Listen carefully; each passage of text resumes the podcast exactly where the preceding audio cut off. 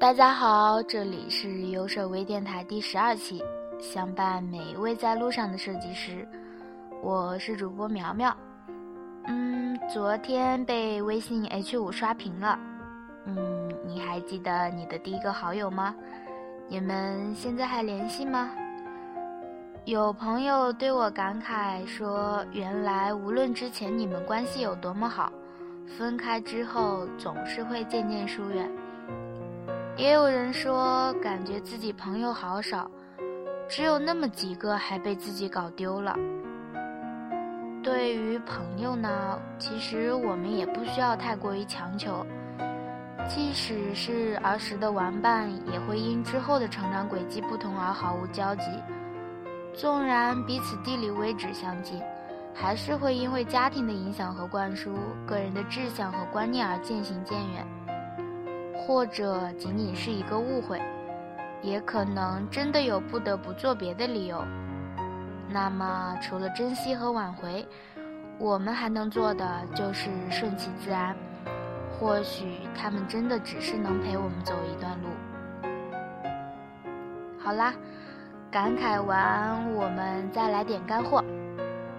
今天呢，我们回顾一下优设经典讲座第七期。P.S. 鼠绘图标设计技巧。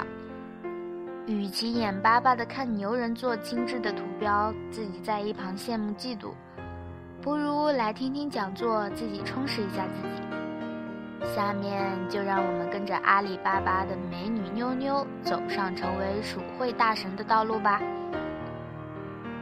妞妞在讲座中详细讲了图标的尺寸、设计技巧和使用的具体工具等。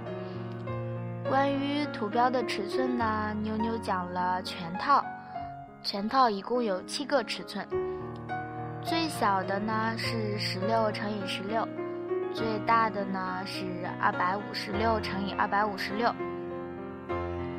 妞妞还说，手机图标和网页图标并不一样，不同尺寸的图标是要重新画的，当然越小的图标就越要省略不必要的细节。一般大于三十二的是大图可以缩小用的，小于三十二的就需要重新绘制了。第三是图标设计技巧。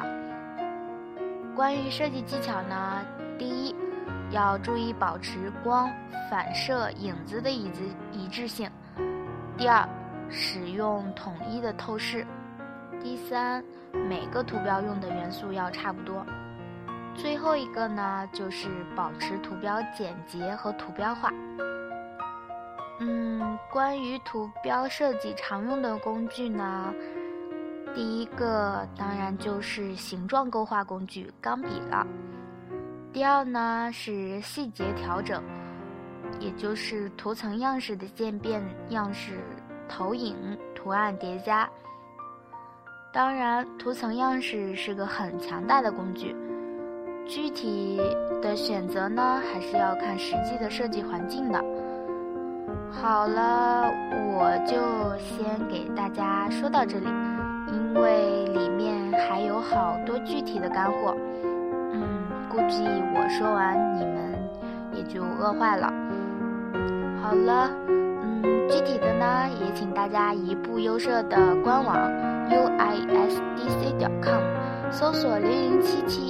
就可以看到全部的内容啦。嗯，OK，我就说到这里啦，小伙伴们，我们下期见啦，拜拜。